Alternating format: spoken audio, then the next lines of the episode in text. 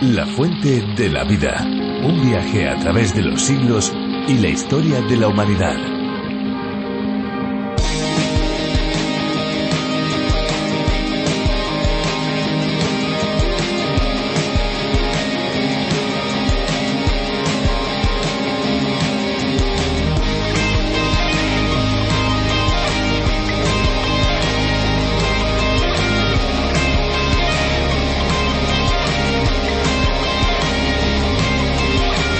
La hidrocefalia es un trastorno de cerebro que ocurre cuando el líquido cefalorraquídeo no drena adecuadamente desde el cerebro. Se estanca, se acumula dentro del cráneo. El nombre de este trastorno, a veces denominado agua en el cerebro, proviene de las palabras griegas hidro, que significa agua, y cefalus, que significa cabeza. La hidrocefalia puede hacer que a los bebés y a los niños pequeños se les deforme e hinche la cabeza debido al exceso de líquido existente en su interior. Los niños mayores cuyos huesos craneales ya han madurado y se han fusionado experimentan fuertes dolores de cabeza debido al incremento de la presión intracraneal. Hola amigos, bienvenidos a La Fuente de la Vida, un programa en el que recorremos todos los libros de la Biblia descubriendo capítulo a capítulo las verdades que Dios ha dado a conocer. Soy Esperanza Suárez y aquí a mi lado Fernando Díaz. Así es, Esperanza, un saludo a todos los que nos escuchan y que se unen a este recorrido, a este viaje fascinante por el libro de los libros. Aquí estaremos con cada uno de ustedes presentando este tiempo de curiosidades, música y principalmente de aprendizaje de la palabra de Dios, de la Biblia. Efectivamente, y lo vamos a hacer de la mano de Virgilio Bagnoni, teólogo y profesor de la Biblia. Con él y también con Benjamín Martín nos acercaremos a la Biblia de una manera profunda. A partir de un espacio radiofónico cuyo nombre original es A través de la Biblia del teólogo John Vernon Magui más de 80 países aprenden del libro de los libros mediante este viaje a través de la Biblia. Y uno de esos países es España, país al que se ha traducido, adaptado la serie de más de 1.300 estudios, reflexiones a través de la labor de Virgilio Bagnoni. En esta versión ya contamos con cientos de miles de escuchas cada mes. Efectivamente, podemos hablar de millones de descargas. ¿Cuántas personas? Qué bueno saber que tantas personas acompañan el programa. Eh, para aquellos que quieren saber más pueden visitar nuestra web lafuentedelavida.com. También pueden obtener los bosquejos de los libros de la Biblia. Están en la página oficial de A través de la Biblia, pero ustedes pueden pedírnoslos a través de nuestro WhatsApp el 601-203-265 o también info arroba radioencuentro.net. Estamos realmente impacientes por empezar este estudio de la serie, pero eso sí, antes vamos a escuchar una canción. Estamos seguros que les gustará.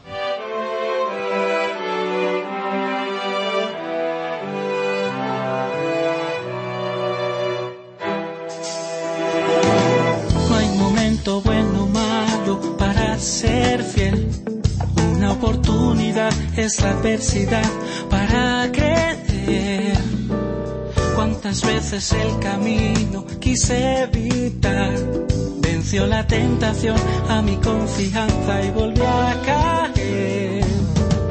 Examino mi corazón y encuentro gigantes se alimentan de deseos incontrolables. Deseos míos no puedo culpar cuando es más grande el deseo que el amor. Es nuestra decisión.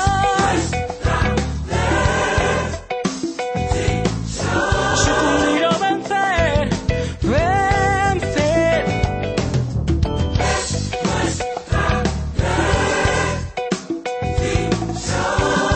entregarse sin medida o contener un río desbordado no llegará al mar y la huella a su paso puede ser mortal. Es necesario diques levantar y poder evitar que todo lo arrastre. Así nuestros deseos fuera de su cauce sobrepasan el límite incontrolables, deseos míos no puedo culpar. Cuando es más grande el deseo que el amor, es nuestra decisión.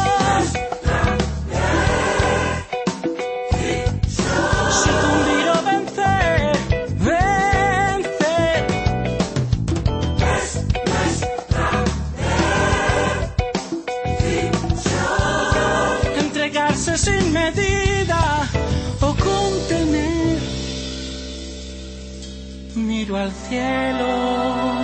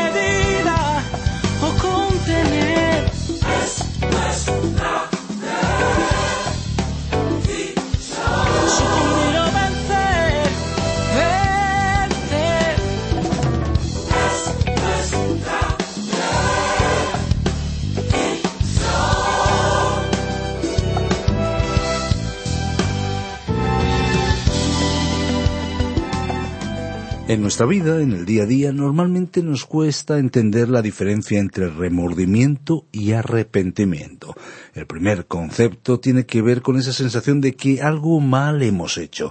Es un sentimiento que se puede es un sentimiento que se suele expresar en un primer momento en aquella frase Por otra parte, el arrepentimiento es algo mucho más profundo, porque además del remordimiento que uno pudiera sentir, hay un cambio de actitud, una modificación en la ruta, podríamos decir. Se trata de no quedarse igual. La Biblia nos habla mucho de este asunto, nos habla mucho del arrepentimiento, porque Dios nos llama a que nos apartemos de las conductas indebidas e incluso del mismo pecado y nos arrepintamos. Sí, ese es el término correcto, pese a que muchos no lo quieran aceptar. Pecado. Este es el asunto del capítulo 5 del libro de Amós. A este texto nos vamos desde su versículo 4 hasta el versículo 17. Acompáñenos en un viaje más por el libro de los libros, por la Biblia, en La Fuente de la Vida. Le recordamos que hay una aplicación multilingüe, La Fuente de la Vida, que usted puede bajar tanto para Android como para iPhone y además se pueden comunicarse a través de nuestro WhatsApp, el 601 20 32 65 con el prefijo más 34 desde fuera de España, 601 203 265. Pueden escribirnos también a info arroba lafuentedelavida.com. Escuchamos ya a Virgilio Bagnoni. La fuente de la vida. Nuestro pasaje bíblico de hoy se encuentra en el libro de Amós, capítulo 5, desde el versículo 4 hasta el 17. Estimado oyente, continuamos hoy con el capítulo 5 de la profecía de Amós. En el capítulo 4 se nos recordó que en el pasado Dios castigó a Israel por su maldad. Ahora, en este capítulo 5 estamos viendo que en el futuro Israel será castigado por su maldad. Y para retomar la línea de pensamiento de este capítulo, comenzaremos nuestra lectura con el versículo cuatro de este capítulo. Escuchemos aquí al profeta. Estas palabras fueron como un último llamado a aquella nación. Leamos entonces el versículo cuatro de este quinto capítulo. Pero así dice el Señor a la casa de Israel, Buscadme y viviréis. Y aquí vemos que la invitación aún seguía abierta. La palabra de Dios había sido comunicada. Dios estaba llamando a aquellos habitantes del reino para que se volvieran a Él. Si lo hubieran hecho incluso en aquel último momento, habrían vivido. Y ahora leamos el versículo cinco de este quinto capítulo de la profecía de Amós. Mas no busquéis a Betel, ni entréis en Gilgal, ni paséis a Beerseba, porque Gilgal será llevada en cautiverio y Betel será deshecha. Y aquí vemos la advertencia, mas no busquéis en Betel. Betel era la ciudad en la que se había instalado uno de los dos becerros de oro. Por cierto, hoy es difícil localizar a Betel. Los guías turísticos tratan de identificarla con uno o dos lugares, así que no podemos estar seguros de la situación concreta de aquella ciudad. La ubicación general de la zona es bien conocida, pero señalar el lugar exacto con precisión sería un problema. El profeta también les dijo que no entraran en Gilgal. Gilgal fue el lugar en el cual el pueblo de Israel acampó después de cruzar el río Jordán, cuando entraron por primera vez en la tierra bajo la dirección de Josué. Allí instalaron el tabernáculo o tienda de reunión y fue la zona en que organizaron su marcha contra la ciudad de Jericó. Se convirtió en un lugar sagrado. En realidad, Dios les había dicho que le contaran a sus hijos que aquel había sido el lugar en el cual Él los había librado. En cambio, este pueblo había caído en la idolatría y estos lugares que habían sido sagrados para Dios se convirtieron en lugares para erigir ídolos. Además, el profeta les dijo que no pasaran a Beerseba. Beerseba se encontraba lejos en el reino del sur o de Judá, en el Negev. Era otro lugar famoso. Fue en Beerseba donde el patriarca Abraham y Abimelech, príncipe filisteo de Gerar, hicieron un pacto y después Abraham invocó el nombre del Señor, como podemos ver en el libro de Génesis capítulo 21. La expresión desde Dan hasta Beerseba fue usada en la Biblia para designar a todo el territorio de Israel, desde el norte hasta el sur. En los días del profeta Amós, el pueblo del reino del norte estaba realizando peregrinaciones a Beerseba para adorar a los ídolos. Y en este versículo cinco el profeta dijo, Gilgal será llevada en cautiverio y Betel será deshecha. ¿Por qué en aquel momento Amós no mencionó a Beerseba? porque Berseba no estaba en el reino del norte, sino en el del sur. Pasarían más de cien años antes de que Beerseba fuera conducida al cautiverio con el reino del sur. Sin embargo, estas dos ciudades del reino del norte, Gilgal y Betel, estaban a punto de ser llevadas cautivas. Realmente el profeta Amós fue exacto en su profecía. Al continuar leyendo vemos que el profeta continuó diciendo que aún había esperanza para ellos. Vamos a leer ahora el versículo seis de este quinto capítulo. Buscad al Señor y vivid, no sea que acometa como fuego a la casa de José y la consuma, sin haber en Betel quien lo apague. Aquí tenemos una hermosa invitación. Buscad al Señor y vivid. Él también dijo, no sea que acometa como fuego a la casa de José y la consuma. En otras palabras, Dios estaba diciendo por medio del profeta, si no os volvéis a mí, entonces tendré que juzgaros. Y continuó diciendo aquí en el versículo siete, hay de los que convierten en ajenjo el juicio y echan por tierra la justicia. Otra versión traduce, vosotros convertís el derecho en amargura. La condición del pueblo de Israel consistía en cumplir la forma de la adoración que Dios había ordenado, estaban ofreciendo sacrificios, practicaban un ritual que Dios había establecido para ellos, pero sus vidas no respaldaban su profesión exterior de fe. En otras palabras, la práctica no se correspondía con la religiosidad que profesaban. El doctor Campbell Morgan, estudioso de la Biblia, decía que él le tenía más temor a la blasfemia del cristiano en el mundo, en lo secular, es decir, a la conducta fuera de la Iglesia, que a la blasfemia de una conducta dentro de la Iglesia. Muchas personas piensan que si uno participa en todas las formalidades y rituales de la Iglesia, es muy piadoso, pero que si uno hace algo en las instalaciones de la Iglesia que no está de acuerdo con el ritual de la Iglesia, es como si estuviera cometiendo una blasfemia. No creemos que el verdadero peligro esté en ese tipo de actitudes. El peligro real está en la persona que va a la iglesia y canta frases de alabanza a aquel que nos colma de bendiciones, pero que fuera de la iglesia está viviendo una vida en la cual no hay honestidad y una vida en la cual no hay justicia. En esta conducta vemos la blasfemia de la vida en la sociedad secular, la blasfemia de la conducta en la calle. Esto fue lo que Dios estaba condenando en las vidas del pueblo de Israel. No estamos diciendo que una fe viva en Cristo hoy no sea algo esencial. Confiar en Cristo es absolutamente esencial para su salvación, estimado oyente. Pero si usted profesa confiar en Cristo y luego su vida fuera de la Iglesia no sirve de honra para el Evangelio, entonces debemos decirle que no hay más que una palabra para calificar esa condición. Es una palabra dura, pero el que la usó fue el Señor Jesucristo más que cualquier otra persona en la Biblia. Esta fue la palabra que él usó y la cual nosotros ni siquiera pensamos. Por ejemplo, en el Evangelio según San Mateo capítulo 23 versículo 13 leemos Pero hay de vosotros, escribas y fariseos hipócritas. Es una hipocresía descarada cuando desde el púlpito, desde los bancos de la iglesia, se hacen declaraciones de un gran amor y confianza en Cristo y después, fuera de la iglesia, algunos viven una vida que contradice al mismo Evangelio que se supone están profesando. Esas son las actitudes que perjudican hoy a la causa del Evangelio. Así puede darse la situación de que algunos cristianos estén muy activos en la obra cristiana, pero no necesariamente sean muy activos en vivir verdaderamente para el Señor en su vida personal, social o profesional.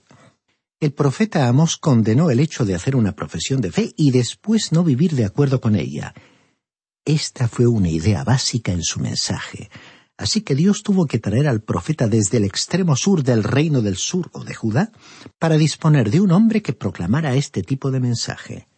Los sacerdotes o predicadores que residían en Betel o Samaria estaban diciendo solo lo que la gente quería que dijeran, lo que la gente quería oír. Un destacado expositor bíblico, hablando en general, por supuesto, dijo hace algunos años que el púlpito contemporáneo se había convertido en una caja de resonancia del pensamiento de la congregación. En este sentido, conviene recordar que el apóstol Pablo escribió a su discípulo Timoteo en su segunda carta, capítulo cuatro, versículos tres y cuatro pues vendrá tiempo cuando no soportarán la sana doctrina, sino que teniendo comezón de oír, se amontonarán maestros conforme a sus propias pasiones, y apartarán de la verdad el oído y se volverán a las fábulas. En algunos círculos cristianos la gente está deseando oír algo dulce y agradable, y después felicitan al maestro o predicador o le agradecen su mensaje diciendo que les ha hecho sentir bien. Una de las características de nuestro tiempo es el desear escuchar palabras de consuelo que nos anestesien, que nos adormezcan la conciencia tranquilizándola, en vez de despertarla para que nos cause inquietud. La gente en los días del profeta Amós se sintió ofendida de que aquel hombre aún se atreviera a sugerir que ellos no eran muy religiosos o piadosos. Pero Dios le encargó a su siervo que transmitiera este mensaje. Continuemos leyendo el versículo ocho de este quinto capítulo de Amós. Buscad al que hace las Pléyades y el Orión, vuelve las tinieblas en mañana y hace oscurecer el día como noche, el que llama a las aguas del mar y las derrama sobre la faz de la tierra. El Señor es su nombre. Nuevamente, Dios hizo oír un mensaje de gracia y compasión. Dios es mucho más paciente que nosotros hemos llegado a la conclusión de que necesitamos aprender a ser pacientes y con la ayuda del Espíritu Santo observar el carácter de Dios. Cuán sufrido y paciente es.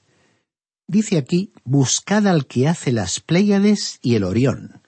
Orión es una de las muchas constelaciones que podemos ver en el cielo y con la que la gente de aquella época estaba familiarizada. Y añadió al versículo ocho, vuelve las tinieblas en mañana y hace oscurecer el día como noche, el que llama a las aguas del mar y las derrama sobre la faz de la tierra. Es decir, que Él es quien hace descender la lluvia. Es cierto que la lluvia está controlada por la ley de hidrodinámica, pero ¿quién hizo la ley de hidrodinámica?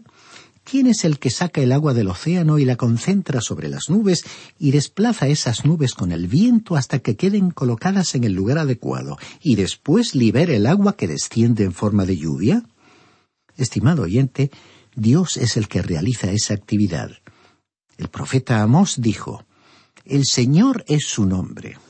En efecto, el profeta le estaba diciendo al pueblo de Israel, os habéis entregado al culto a los ídolos y vuestra vida no honra a vuestra profesión de fe en el Dios vivo, el Dios creador.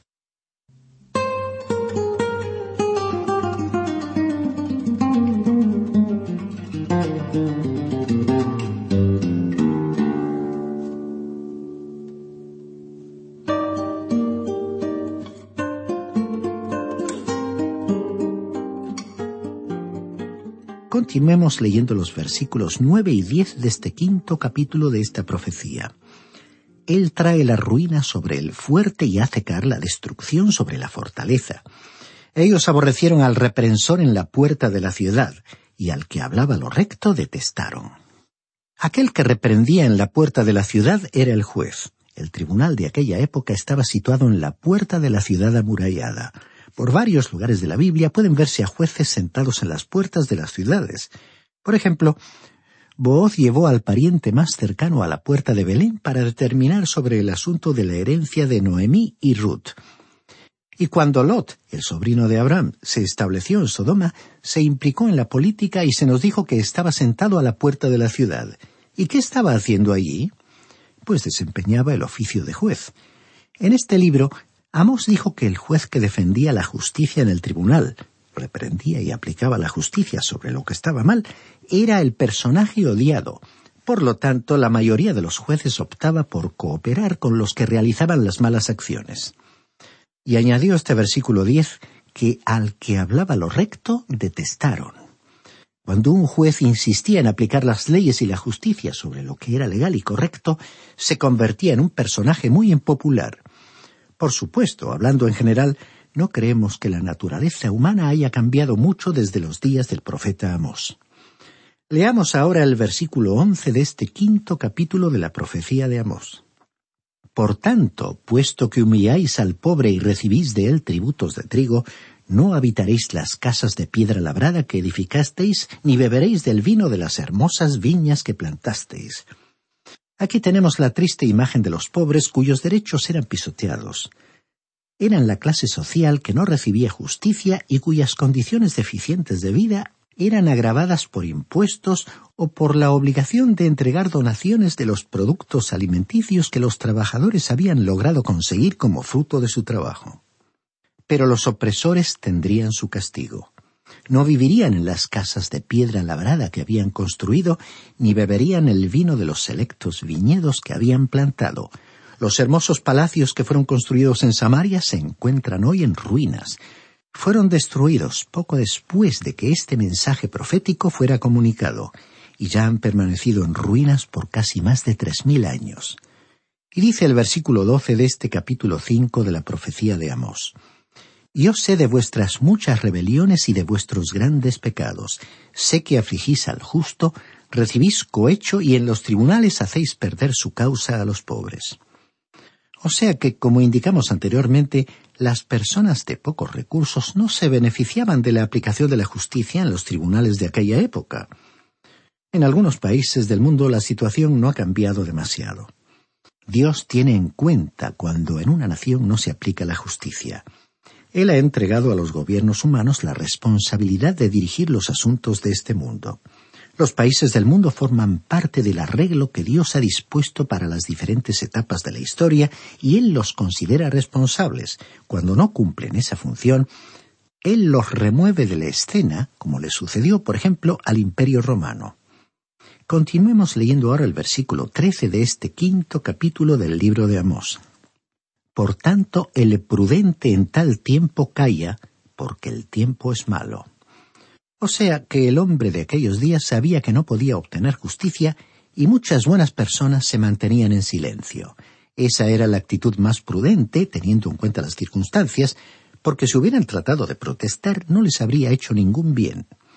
Considerando la enorme distancia cultural de aquella época, el progreso del desarrollo de los derechos individuales y el progreso de la democracia, que tiene como uno de sus objetivos que todos los ciudadanos sean iguales ante la ley, diremos que muchos piensan que lo lamentable de la hora en la cual vivimos en varios países es que existe una creciente desconfianza e inquietud con respecto al futuro de estos logros innegables de la sociedad, como por ejemplo la libertad de prensa, la libertad religiosa y la libertad de expresión. Sin embargo, el ejercicio de tales derechos y libertades está en algunos casos muy condicionado si algunos medios de difusión presentan una estructura poco abierta y si ciertas personas o grupos carecen de abundantes recursos económicos o de falta de influencia social. En esos casos, algunos ciudadanos no podrían disfrutar en plenitud de tales derechos y libertades. Como resultado del escepticismo que esa situación provoca, una mayoría permanece en una actitud pasiva y silenciosa. Esto mismo sucedía en aquella sociedad del reino del norte de Israel. Leamos el versículo 14 de este capítulo 5. Buscad lo bueno y no lo malo para que viváis, y así el Señor, Dios de los ejércitos, estará con vosotros, como decís. Aquí tenemos otro llamado del Señor a Israel para que ese pueblo se volviera a él. Aún había esperanza para los individuos que se separaran de la maldad general de la nación culpable. Y dice el versículo 15, Aborreced el mal, amad el bien, y estableced la justicia en juicio. Quizá el Señor, Dios de los ejércitos, tendrá piedad del remanente de José. O sea que había oportunidad para que individuos se apartaran de la corrupción reinante y favorecieran el predominio de la justicia en los tribunales. La puerta de la misericordia de Dios estaba abierta para aquellos que se convirtieran de su malvada conducta. Aún había esperanza para ellos. Ahora, en el versículo 16, el profeta se introdujo en otra área al hablar de un próximo juicio que se ha denominado el Día del Señor. Leamos y finalmente por hoy los versículos 16 y 17 de este capítulo 5 de esta profecía. Por tanto, esto ha dicho el Señor Dios de los ejércitos. En todas las plazas habrá llanto, y en todas las calles dirán ay, ay. Al labrador llamarán a duelo, y a lamentación a los que sepan plañir. Y en todas las viñas habrá llanto, porque pasaré en medio de ti, dice el Señor. Como Dios sabía que el pueblo de Israel no se arrepentiría, con estas palabras describió con claridad el juicio y castigo que vendría sobre el país. Habría una gran mortandad y todos se lamentarían. Estimado oyente, por hoy debemos poner punto final a nuestro estudio y nos despedimos esperando contar con su compañía en nuestro próximo encuentro. Le sugerimos que lea por sí mismo hasta el final de este capítulo 5 para familiarizarse con su contenido.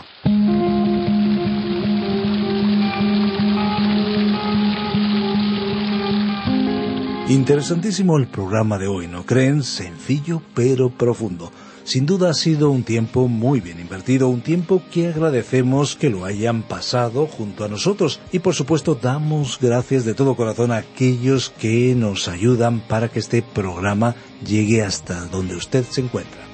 Si alguno quiere volver a escuchar este espacio o tal vez programas anteriores, lo pueden hacer en nuestra web, lafuentedelavida.com o bien en la aplicación La Fuente de la Vida que también se puede encontrar con el nombre de A través de la Biblia. Nuestras vías de comunicación más inmediatas son el teléfono 91 422 0524, recuerden 91 422 0524 y el WhatsApp el 601 203 265. Recibimos sus mensajes de texto y de voz. Y si desean enviarnos un correo electrónico lo pueden hacer a la dirección info arroba radioencuentro.net y también info arroba lafuentedelavida.com. Si les ha gustado, si les ha interesado el espacio de hoy, estamos seguros que volverán en el próximo. Pero si no les hubiera gustado, nuestra sugerencia es que vuelvan en el próximo, porque en cualquier momento vamos a sorprenderles. Así que para aquellos que son asiduos, les recordamos que este es un medio para poder llegar a sus amigos y familiares con el mensaje de la Biblia. Aproveche esta herramienta, comparta en sus redes sociales. Recuerden, la fuente de la vida es una fuente de agua viva que nunca se agota beba de ella.